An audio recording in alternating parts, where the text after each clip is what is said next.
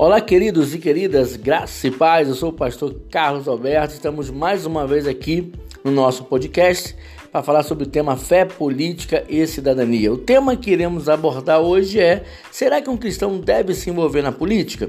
Bem-aventurada é a nação cujo Deus é o Senhor e o povo a qual escolheu para sua herança. Salmo 33, 12.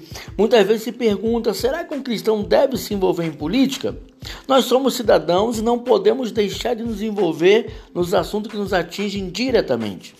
Temos que entender como funcionam os processos de criação das políticas públicas, atuar diretamente neles para fazer do poder público um local de promoção dos princípios estabelecidos por Jesus Cristo para fazer do mundo um lugar melhor para se viver. Como disse o sociólogo Paul Freston, misturar religião e política não é o mesmo que misturar igreja e Estado. A política não deve ser meio de fortalecer uma religião em detrimento de outra, enquanto o Estado confessional não deve ser incentivado a política confessional, sim.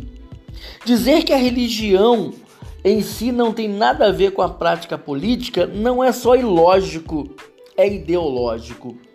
Os princípios dos direitos humanos são, em sua maioria, produto de uma visão cristã de mundo. A justiça social, os direitos naturais e os direitos à igualdade estão na pauta do cristianismo há séculos. É legítima a agenda dos grupos religiosos cristãos enquanto parte e representante de uma sociedade em que compartilha esses valores e direitos. Por que não? A participação política não se restringe aos atos formais de votar ou de se reunir em associações comunitárias, sindicatos e partidos políticos.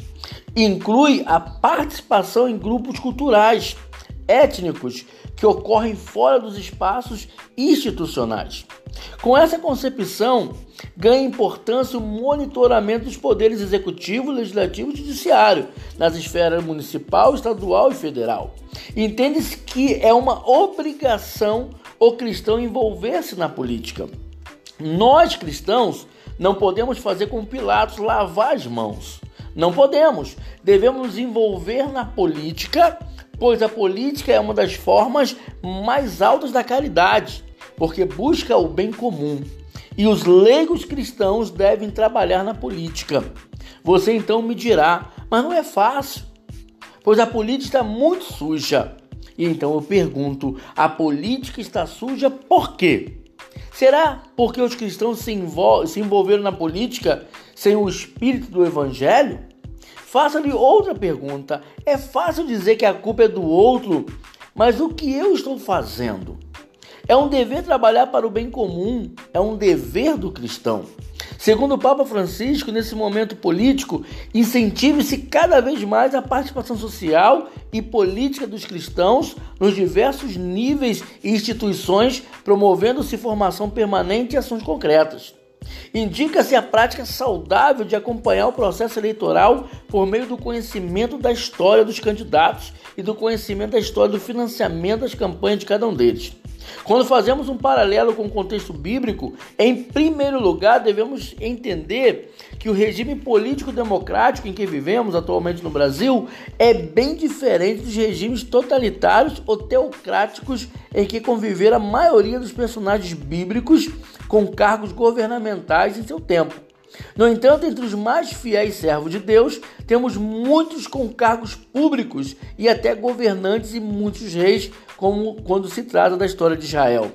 Um dos grandes exemplos bíblicos foi Samuel, o único que acumulou os cargos de sacerdote, governador e profeta, o qual foi absolutamente fiel a Deus, exercendo com lisura e excelência essas três funções. Temos também os reis de Israel, dos quais a maioria foi infiel a Deus. Isto, porém, não levou a Deus a impedir que houvesse reis, mas buscou tratá-los para que a nação fosse restaurada. Há então bons exemplos de líderes governamentais, como também maus exemplos. Quando analisamos ambos os aspectos, podemos optar conscientemente pela participação, tomando inicialmente como modelos que deixaram exemplos dignos a serem imitados.